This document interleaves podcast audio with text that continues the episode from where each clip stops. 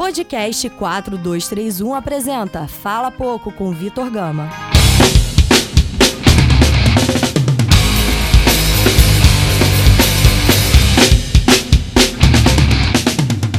Fala galera, tá começando mais um Fala Pouco, o nono Fala Pouco. Hoje a gente vai analisar, comentar e debater a 25 rodada do Campeonato Brasileiro. Os 10 jogos aconteceram neste final de semana, o que favorece muito o meu trabalho, né?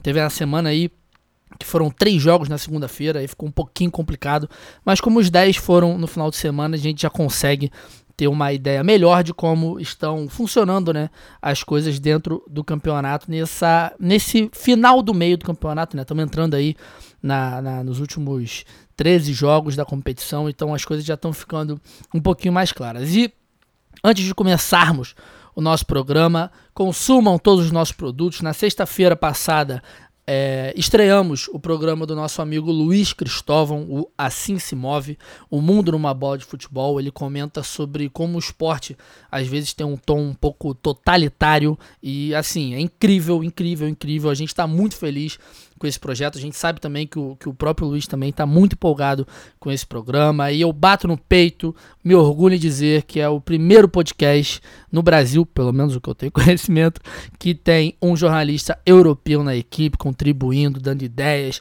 dando opiniões e principalmente refletindo a sociedade e como o futebol transforma ou não né, essa sociedade. Então, um baita programa, tem uma pegadinha muito diferente, inclusive desse programa que eu tô gravando aqui, né? A própria entrada é uma coisa mais calma, mais reflexiva, aquela coisa intimista para você ouvir num quarto escurinho, aquele clima, quase uma sessão de yoga. E esse aqui não, é porrada, entrada com racão, eu falando pra cacete, falando alto, enfim. Totalmente diferente o que a gente está fazendo e muito bom para todo mundo. Tomara que cada vez mais pessoas sejam atingidas é, pelas nossas reflexões principalmente. Né? Então, mais do que isso, redes sociais, estamos em todas, 4231.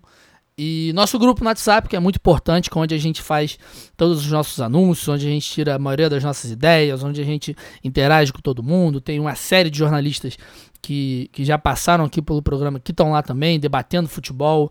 Sempre, sempre entra na zoeira, né? Porque, pô, Campeonato Brasileiro é muita zoeira todo mundo se sacaneando muito, né, durante os finais de semana, o que deixa um clima um pouco mais ameno, assim, é bem maneiro.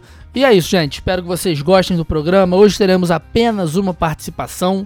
E é isso. Valeu e vamos direto para o nosso Fala Pouco.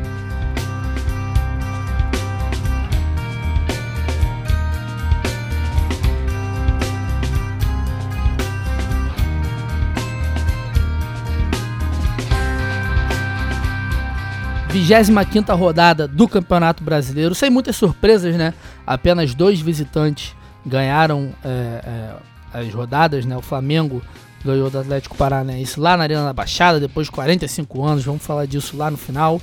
E o Grêmio deu uma sapecada no Galo, vi um pouquinho desse jogo, realmente o Grêmio jogou muita bola, 4 a 1 no Independência. Mas então vamos começar aqui pelo, pelo começo da rodada, né? Fluminense ganhou do Bahia de 2 a 0 no Maracanã. E um jogo que foi muito importante, não só pelo resultado do Fluminense, que foi muito importante, né? Que o time está precisando dessa sequência boa para fugir aí desse fantasma do rebaixamento, mas também pelas causas, né, que esse jogo levantou bandeiras, era o Douglas, goleiro do Bahia, todo de rosa pelo Outubro Rosa, Uh, os times entrando em campo falando contra o trabalho infantil, né, tendo em vista que foi o final de semana do Dia das Crianças, e principalmente também algo que tocou muito a gente, que é, é a, a, bandeira levantada pelo Marcão e pelo Roger Machado do projeto do nosso amigo Marcelo, do Observatório de Racismo no futebol. Eles estavam com a blusa do, do observatório. O próprio Roger depois ele dá uma entrevista, ele tem uma fala muito importante sobre como o racismo é estrutural dentro do país. Então, assim, quem não teve oportunidade de ver ainda, endosso mais para que pare um tempinho do seu dia, tire aí 5, 6 minutinhos para ouvir o que o Roger tem para falar. O Roger que esse ano tá, tá, ele sempre teve essa postura, né? Mas ele tá tendo a oportunidade de se mostrar um cara muito importante pro futebol brasileiro, pro futebol de modo geral, um cara muito sensato, uma postura muito correta, um cara muito inteligente. Então, É, tudo isso, tudo que envolveu esse jogo, foi um jogo muito importante, né? No Maracanã também, principalmente. Então, assim, todos os olhos estavam muito mais do que vidrados em tudo que envolvia essa partida. E fica aqui o nosso, o nosso agradecimento até por esse trabalho que o Marcelo faz, que Marcelo que já participou também com a gente em um debate sobre racismo aqui no 4231.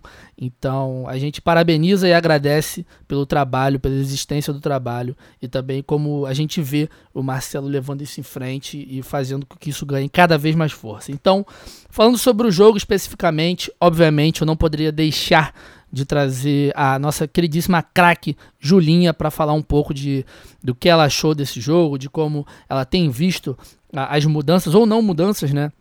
Em relação ao trabalho do Marcão. Então, depois de uma vitória, acho que é um áudio da Julinha um pouco mais calmo, um pouco mais ameno, um pouco mais ameno do que a gente está acostumado aqui, né? Ela sempre pistolasse, então acho que esse ela já vai estar tá um pouquinho mais tranquila. Então, Julinha, manda bala. Cá estou mais uma vez. É, a última vez que eu apareci por aqui, eu tava bem puta com o Fluminense. É, tava tudo bem complicado. Mas desde lá o Oswaldo caiu, o Marcão se firmou de um jeito que tá deixando todos nós muito satisfeitos. E, enfim, muita coisa diferente para falar do Fluminense. É, claro, é maravilhoso a gente estar tá engatando nessa sequência de vitórias, muito bom para, para dar aquela relaxada com relação ao rebaixamento, agora abrindo quatro pontos da zona, e eu que já estava querendo me conformar com o rebaixamento, agora já estou em outra vibe, acho que a maioria dos tricolores também já já tá entendendo que não a gente não vai cair. e, enfim, isso já é bem bom. Eu acho que o Marcão é muito parceiro dos jogadores, assim, então isso ajuda bastante, é uma relação legal. É diferente do que muitos corneteiros estão dizendo por aí, eu acho que sim, ainda tem muitos traços do Diniz nesse time. Eu acho que é um pouco complicado quando a filosofia de jogo dele passa pelos times, porque realmente isso vai deixar rastro. Não é muito difícil alguém que consiga logo depois mudar completamente. Não consegue, porque os jogadores já se habituaram a isso. Eu acho que o próprio Marcão mesmo gostou desse estilo e, enfim, resolveu continuar com isso.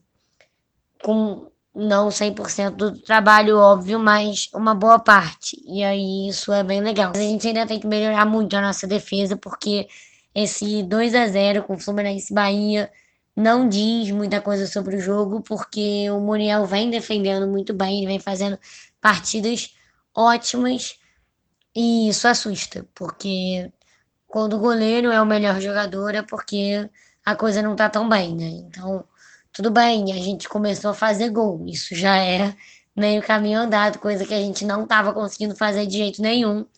Agora parece que a bola tá entrando finalmente mas ainda tem muita coisa para arrumar. A casa ainda está bastante bagunçada. Mais uma vez, eu acho que o Gilberto não tem que ser titular, o Igor Junião tá melhor que ele. Isso é uma coisa que tá me incomodando bastante. Tô gostando muito do Daniel, não é só porque ele fez o gol, mas acho que ele deu uma amadurecida legal. Eu já tinha dito antes que eu gostava bastante do futebol dele. E não é porque o Nenê fez o gol que eu vou passar a mão na cabeça dele eu ainda continuo um pouco revoltada com essa situação. Mas, enfim, marcar seleção, a gente já dizia há muitos anos atrás, e agora acho que é mais uma oportunidade de dizer isso.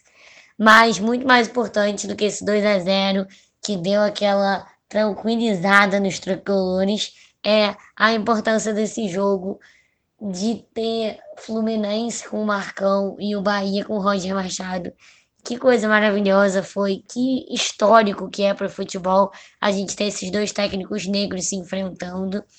E óbvio, eu acredito que se você tá aqui ouvindo esse programa é porque você já viu o vídeo do, Mar do Roger na coletiva depois do jogo, falando sobre o posicionamento do negro na sociedade e super crítico e super sensato, sabe?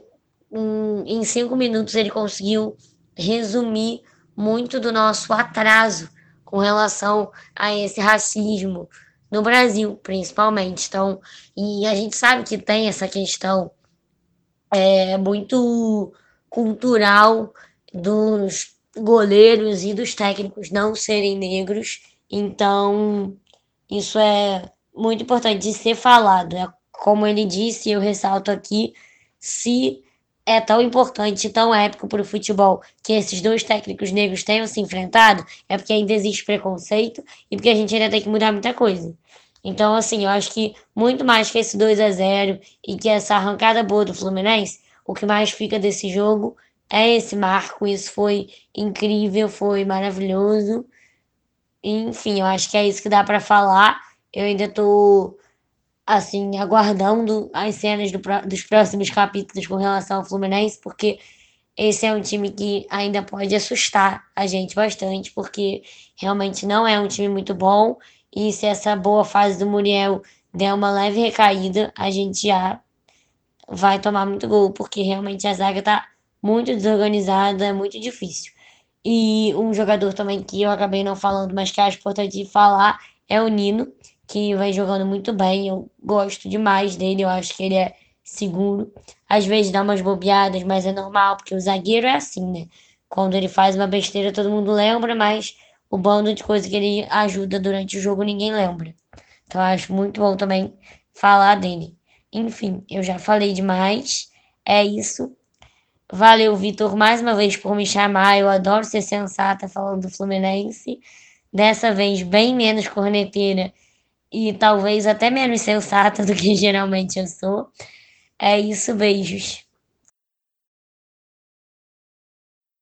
Tá aí, áudiozaço da Julinha, né, sobre, não tão sensata assim, né, sobre o Fluminense, mas já engatando, né, sobre quando ela fala do trabalho do Marcão, um amigo meu num grupo hoje é, veio me perguntar sobre o que eu achava do trabalho do Marcão, porque eu tenho uma birra aí com o Diniz, não que eu desgoste do, do Diniz, né? Eu não desgosto de ninguém especificamente, mas eu tenho um pouquinho de birra aí em relação a esse hype, em relação a tudo que envolve esse trabalho do Diniz, porque a gente analisa muito, fala sobre tempo, fala sobre construção de equipe, fala um monte de coisa, mas querendo ou não também, futebol é resultado, né? Então, às vezes o trabalho não dá resultado por N motivos, né? É muito covarde falar que a culpa é só do técnico. Ele veio uma, de uma sequência bem ruim de, de, bem ruins de trabalhos, não teve tanto tempo assim, embora tanto no Atlético quanto no Fluminense ele deixa o cargo na situação um pouco crítica e aí agora no São Paulo ele meio que caiu para cima, então tem um elenco melhor, tem uma equipe melhor trabalhada, peças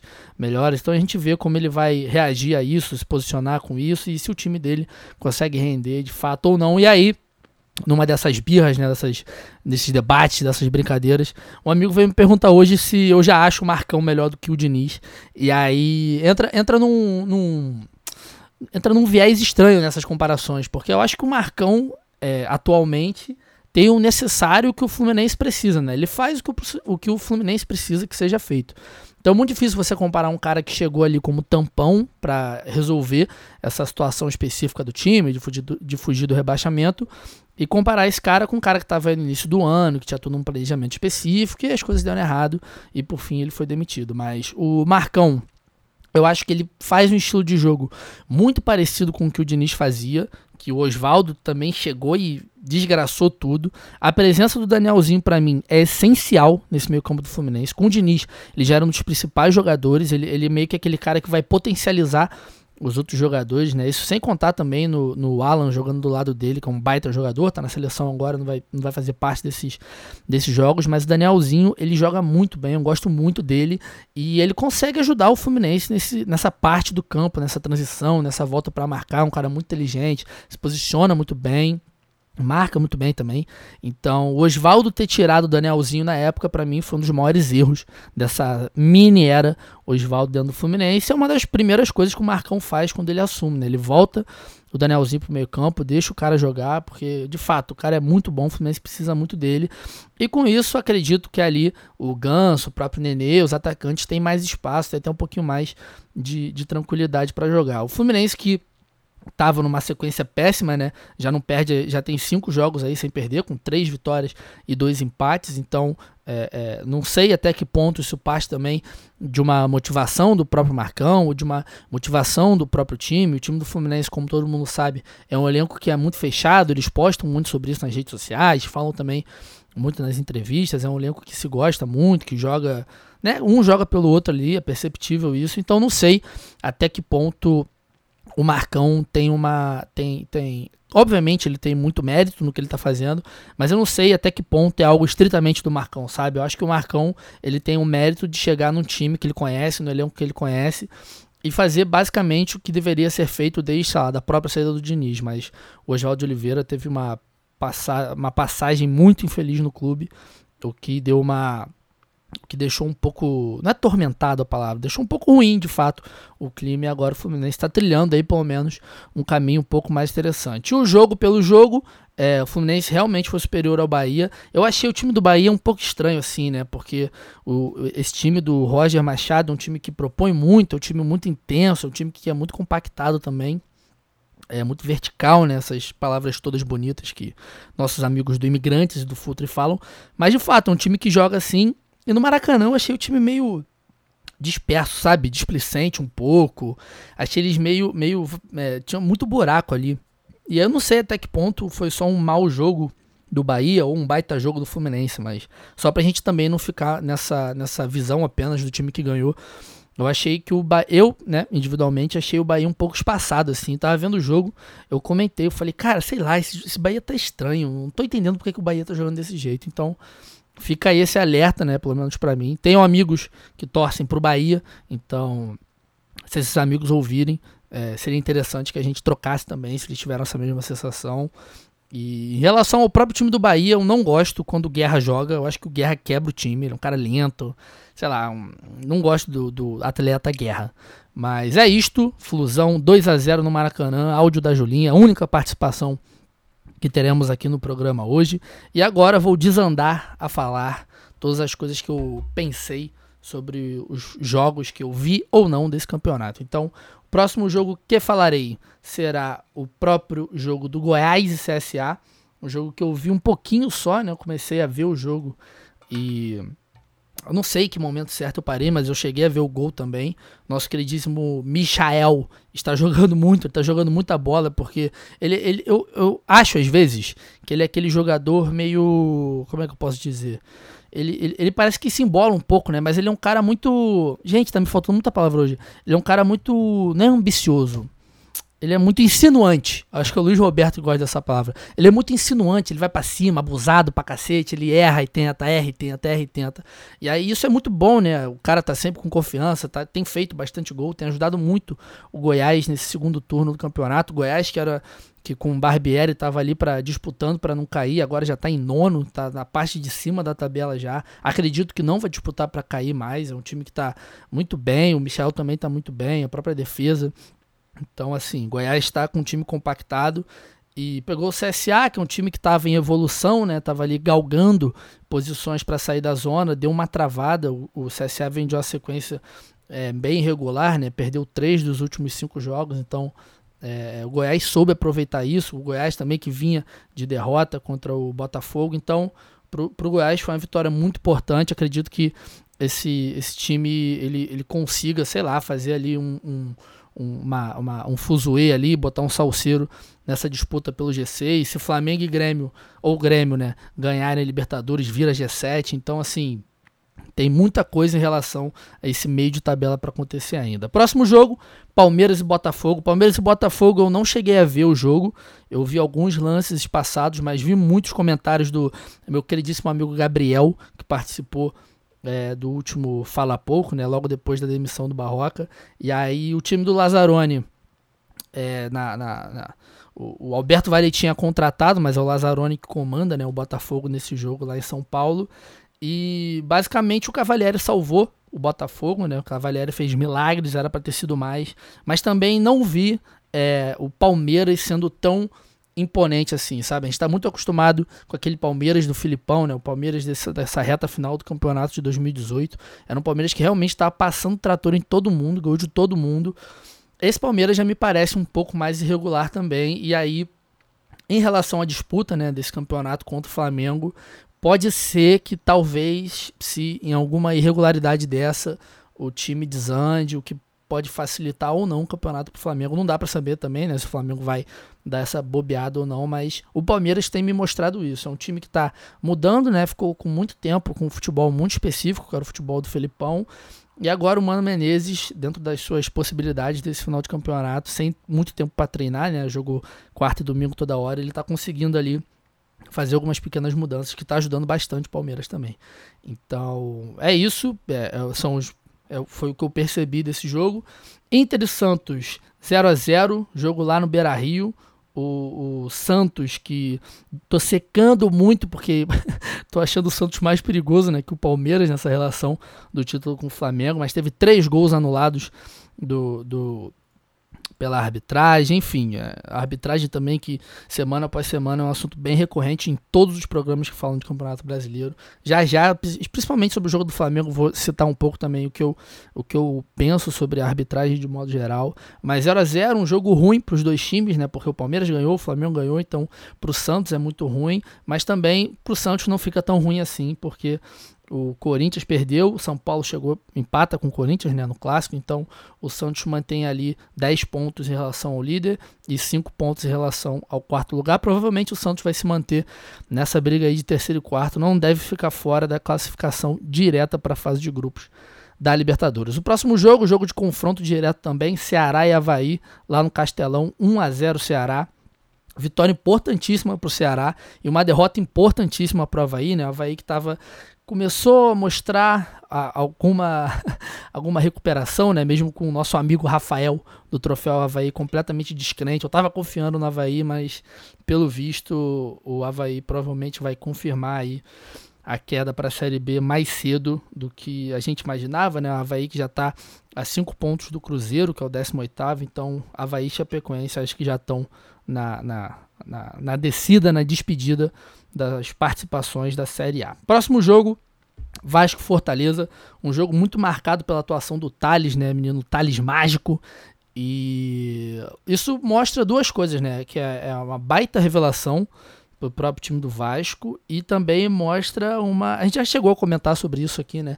Mostra um pouco essa defasagem do próprio time, né? Porque um time que depende de um, de um moleque de 17 anos, né, no Brasileirão, é, é, não é nem ser contra ou ser a favor, mas mostra que ali, aquela parte do campo, aquela parte ali de, de efetividade ofensiva é, do Vasco está um pouco defasada, né? Mérito, né, pro Lucha que sobe o Thales da base, bota o moleque para jogar, e assim, tem coisas que é Luxemburgo, né, cara? A gente pode contestar tantas e N coisas que esse cara fez dentro do futebol, mas ele sabe muito do que ele está fazendo. Tá deixando o Vasco na situação mais tranquila, né? Vasco está com a campanha bem regular, ganha ali, perde aqui, dá um empatezinho, mas tem conquistado pontos sempre que possível, isso é importante para não cair, principalmente, né?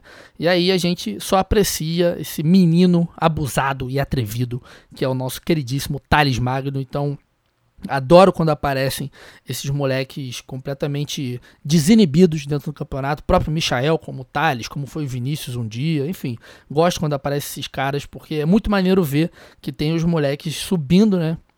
Das bases com essa ânsia de querer mudar o jogo, querer ajudar o time, não ficar preso naquelas questões táticas e tal, não sei o que. Com o tempo eles vão aprendendo, né? Vão cortando caminhos, como os aposentados dizem, mas toda a sorte aí. O Thales, que acredito que ele vá agora né, para a seleção, representar a seleção, tem gerado um debate dentro do, da torcida do Vasco sobre o Vasco tentar a liberação do Thales ou não, mas aí também, de certa forma, a vitrine que é para o Vasco ter um Thales jogando bem um Mundial de Clubes de base, que as pessoas insistem em achar que não é mais tão importante, mas se você pega aí a própria contratação do Vinícius, que eu cito toda hora, do Rodrigo, que eu cito toda hora, de alguns outros jovens jogadores, a gente vê o quanto é importante que esses meninos da base é, é, o quanto é importante que eles rendam né, em seleções para que eles possam ser vendidos. E aí clube sempre vai precisar dessa grana, fazer essa grana girar também é muito bom para o Vasco. Próximo jogo, o clássico São Paulo e Corinthians. O jogo que todo mundo esperava, né? O São Paulo propondo muito jogo no estilo de, do Diniz. O Corinthians naquele jogo de bloco, né? O que eu, eu adoro particularmente, adoro esse tipo de jogo do Corinthians É feio, é feio, é chato, é meio chato, mas eu gosto de ver porque é uma ideia diferente, é uma ideia que dá certo, né? O cara ele não teria sido campeão em 2017 à toa, não foi ninguém é campeão de uma liga nacional é, na sorte. Então, é um estilo de jogo que eu gosto. Assim, sei lá, muito difícil alguém gostar, né? Todo mundo gosta de ver gol. Mas eu, eu aprecio esse, essa marcação intensa. E aí o São Paulo, com a qualidade que tem, com o estilo de jogo do Diniz que tem também, achou um golzinho ali, construiu um golzinho. E aí, né, cai um pouco por terra todos os meus elogios. A zaga do Corinthians, mas tá aí, São Paulo encosta no Corinthians ali na briga pelo G4. E é um clássico é um clássico, né? Fica muito complicado de, de tentar entender muito bem como as coisas funcionam, mas eu acho que é, pro Corinthians, pelo menos pra, pra, na minha opinião, falta uma certa. usar um pouco mais né, a qualidade ofensiva do time, que tem Pedrinho, tem Love, tem Bozelli, tem Gustavo, Sornossa, enfim. Vamos ver como é que o Carilli consegue ajeitar isso. Já vi um monte de gente pedindo o Carilli para cair. Mas aí se o cara ele cai também, sei lá, essa, essa troca de técnico tá meio desgastante, né? O Odair Helman caiu durante a semana, né? Nem comentei isso no jogo que eu falo do Inter de Santos, mas o Odair caiu. E, enfim, tá meio louco. Agora, o próximo jogo de Galo e Grêmio também marca a queda do Rodrigo Santana e a contratação do Wagner Mancini. Tem nada a ver o Cucas Calça, não tem nada a ver, nada a ver, nada a ver. Você tira o Rodrigo Santana, bota um Wagner Mancini, pra quê, cara? Para quê? Eu fico um pouco irritado, porque a, a galera, as diretorias principalmente, né? isso todas as diretorias, o Flamengo fez isso no começo do ano. O Flamengo pega o Abel Braga porque agora tá dando certo com Jesus. Aí traz o Jesus do nada também, ninguém sabia se ia dar certo, se ia dar errado, como ele ia fazer o trabalho dele. Muito bom que deu certo. É, mas no começo do ano era Santos e Flamengo é, disputando São Paulo e Abel Braga. Sabe? É, o futebol brasileiro tem dessas coisas, cara. Então, obviamente, quem pegasse Abel Braga ia se dar mal. Não, tem nem comparação, mas a disputa era essa. Então, e aí quando Abel Braga veio pro Flamengo, era assim, ah, Santos perde a briga de por Abel Braga pro clube de regatas do Flamengo. Porra, não faz sentido nenhum. Aí o Galo, tudo bem, tá numa péssima fase, uma péssima fase, mas tá em décimo primeiro, tem que tomar bastante cuidado para não chegar no, na zona de rebaixamento rápido, né? Mas assim, tem um elenco ali que não é um elenco para cair, já falei isso aqui algumas vezes. E aí, porra, tira o Rodrigo Santana, que tudo bem, a relação pode estar desgastada, tem um milhão de outros motivos também, eu acredito. Aí traz Wagner Mancini, cara. E aí vai usar o cara de tampão, vai fazer o quê pro ano que vem? Vai demitir o cara? Sei lá, essas, essas, essas coisas me incomodam. Todos os clubes têm isso, né? Não é só o Galo, não é só o Inter, não é só o Cruzeiro também, que passou por isso, mas todos os times no Brasil têm isso. Mas enfim, falando do jogo agora, né? O baita jogo que o Grêmio fez.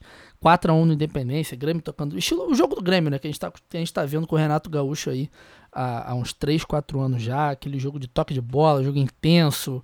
É, o, o, gol do PP, principalmente, sai de uma jogadaça do André Balada. E isso aí isso aumenta a expectativa, né, para a semifinal da semana que vem do Grêmio contra o Flamengo aqui no Maracanã. Os dois times estão numa fase muito boa dentro do campeonato, né? Estão ganhando. Então fica aí a expectativa de ser um baita jogo mais uma vez. Penúltimo jogo que eu vou falar aqui hoje, Chapecoense Cruzeiro. Um empate que para Chape não muda muita coisa, né? Chape está em último com 16 pontos. Mas um empate que para o Cruzeiro diz muita coisa, né? Reflete muita coisa que basicamente são as escolhas da diretoria durante a temporada, todos os casos extracampo envolvendo política, corrupção, lavagem de dinheiro, todo o trabalho que a Gabi Moreira está fazendo nessa reportagem investigativa dela. Isso está sendo refletido em campo, né? O time está sem dinheiro, aí tinha uma relação completamente desgastada já com o Mano Menezes, o Mano Menezes vai embora, traz o Rogério Ceni, o Rogério Ceni fica, sei lá, 48 dias, dá errado, aí trazem quem? Trazem o Abel Braga, Abel Braga que não passa um jogo sem elogiar o adversário, nunca vi, eu acho que Abel Braga é o treinador mais satisfeito do Campeonato Brasileiro em muito tempo, nenhum jogo para ele tá ruim, nenhum jogo para ele o time dele foi mal, os adversários são sempre fortíssimos, o cara é um coach motivacional de todos os clubes da Série A, então jogar contra Abel Braga é sempre muito prazeroso para quem tá jogando contra ele, porque você vai ser elogiado. Se você for internacional, então, filho, esquece. O cara vai te elogiar a vida. E isso me incomoda um pouco porque ele tava, ele tava no Flamengo no início do ano e ficava com muita raiva. Mas o Flamengo, né? Todo mundo sabia que o Flamengo não ia brigar para cair. Mas, pô, o time dele em 18, ele dá umas coletivas, tem umas frases que, porra, meu irmão. Eu tenho um pouco, eu fico com um pouco de pena do torcedor cruzeirense, mas já conversei isso com o próprio Candian também, quando ele participou aqui, falando sobre o Cruzeiro, que isso aí é só consequência, né, cara? Consequência de escolhas da diretoria, de trabalhos mal feitos, de trabalho amador. É, tá sendo é, é, ilustrado provavelmente um rebaixamento do Cruzeiro, não sabe. Acredito quando o Abel Braga vem pro Cruzeiro também, eu cravo que o, que o Cruzeiro não cai, porque querendo ou não, Abel Braga é um cara cascudo, mas sei lá, ele tá me parecendo meio gagá. Sabe o finalzinho de carreira do Leverkusen? Sei lá, Abel Braga tá caminhando para isso. Me incomoda que ele, que ele elogie tanto adversários com o time dele fazendo um futebol tão fraco. Ao invés dele olhar para dentro do clube tentar refletir, nem que seja com a própria imprensa, né? Também faz parte ele não ficar criticando o time. Não tô nem falando para ele criticar o time, mas esse fato específico de toda a coletiva ele elogiar os outros me incomoda. E aí, último jogo que vamos comentar da rodada: Atlético Paranaense e Flamengo lá na Arena da Baixada, 2 a 0. O Flamengo quebrou um tabu aí de 40 e muitos anos, 45, sei lá. O Flamengo nunca tinha ganho do Atlético lá na Baixada pelo Campeonato Brasileiro na história. E aí ontem o Flamengo ganhou 2 a 0 e polêmica do VAR, né? Do pênalti, algumas faltas que ele reverteu, o Braulio reverteu o cartão amarelo pra cacete.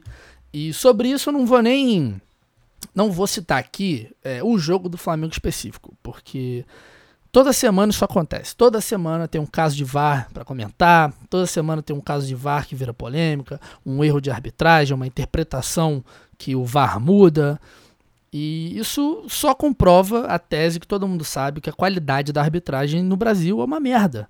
O Flamengo sofreu contra o VAR nessa rodada, né? O VAR foi contra o Flamengo, mas toda rodada alguém é favorecido ou não pelo VAR. E aí é, entra nessa questão de ser muito fraco, os caras são muito mal preparados, eles não estão nem aí para melhorar. A própria implementação do VAR no Brasil é feito de modo completamente aleatório. E aí vai acontecer isso toda a rodada, né? Vai ter jogo que o time X vai ser ajudado, vai ter jogo que o time, que o time X não vai ser ajudado. Então a gente fica nessa, nessa discussão eterna da, de por quem o VAR joga, essa briga interna das diretorias de Flamengo, Palmeiras e Santos principalmente, fazendo a pressão na arbitragem inacreditável, porque a arbitragem só favorece o Flamengo, e aí quando não favorece, viu como a arbitragem não favorece o Flamengo, que também é uma discussão que acredito que seja do futebol, né? Tem que dar essas porradas às vezes para a própria federação. Assim, CBF, querendo ou não, não vai fazer porra nenhuma, a gente sabe muito bem disso, mas é, eu acho importante que as diretorias sempre se posicionem mas não só quando é desfavorecido, né? O Roger Machado, principalmente, um jogo. Tem as duas rodadas, eu acho. Ele fala que, que o Bahia fez um gol no lance de compensação, ele fica com vergonha, mas a gente está acostumado da, de ver, principalmente as diretorias, só chorarem quando vai no calo delas, e aí a gente entra numa discussão de como é, o futebol é visto e é praticado e é, e é, é internamente né, pelas, pelos dirigentes e pelas diretorias dentro do Brasil. Mas o jogo pelo jogo, é, jogo clássico, né? De time fora de casa contra time mandante. Flamengo segurando muito o jogo. Flamengo tentando tocar a bola. O Cap também. O Cap, né? o Atlético Paranaense também é o time que, que propõe muito, sai jogando. O primeiro gol do Flamengo sai num erro dessa saída de bola do goleiro Léo com, com o Wellington, volante do Atlético Paranaense. O Flamengo soube aproveitar isso muito bem. O segundo gol também sai de um lance genial do Everton Ribeiro, num passe de calcanhar para o René. E, enfim, Atlético teve as oportunidades, o Diego Alves salvou muito o Flamengo, apareceu bem demais, e aí de resto nada além disso, né? O Thiago Nunes chega a criticar o Flamengo na coletiva, fala que o Flamengo segurou muito o jogo, o jogador ficou fazendo cera, ficou dando chutão pra frente, e filho, o jogo é jogado, o jogo se ganha assim, time fora de casa se ganha assim, faz sentido nenhum. Essa, tem algumas aspas que não fazem sentido nenhum, né? Qualquer time no mundo joga fora de casa, faz isso, menos os, né, City, Liverpool. Esses caras não precisam fazer isso, mas aqui no Brasil, jogar na Arena Baixada, um jogo que o Flamengo nunca ganhou na história, óbvio que vai fazer cera, pô. Tá. Tem sentido nenhum, cara. Os, os times vão jogar dessa forma para vencer. E, e, tem jogos que são feitos para jogar e tem jogos que são feitos para ganhar. Esse jogo era um jogo que foi feito basicamente para vencer e ponto. E com isto encerro todas as possíveis análises da, da, das rodadas, né, da rodada dos jogos dessa 25 jornada do Campeonato Brasileiro. Então, vamos fechar aqui com a classificação.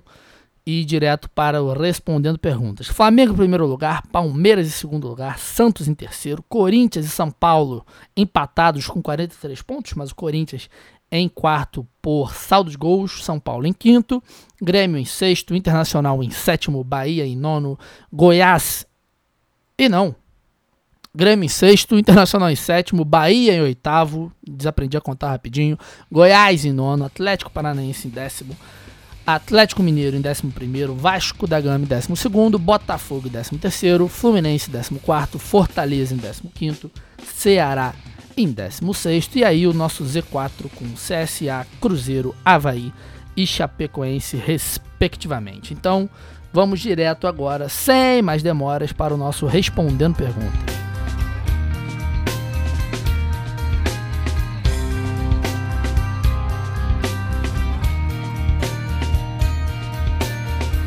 Indo direto então para mais um Respondendo Perguntas, começaremos com a pergunta do nosso queridíssimo Luan Brum e é a seguinte: seria Reinier e Thales Magno a dupla Pelé e Garrincha da nova era? Rapaz, acredito que não.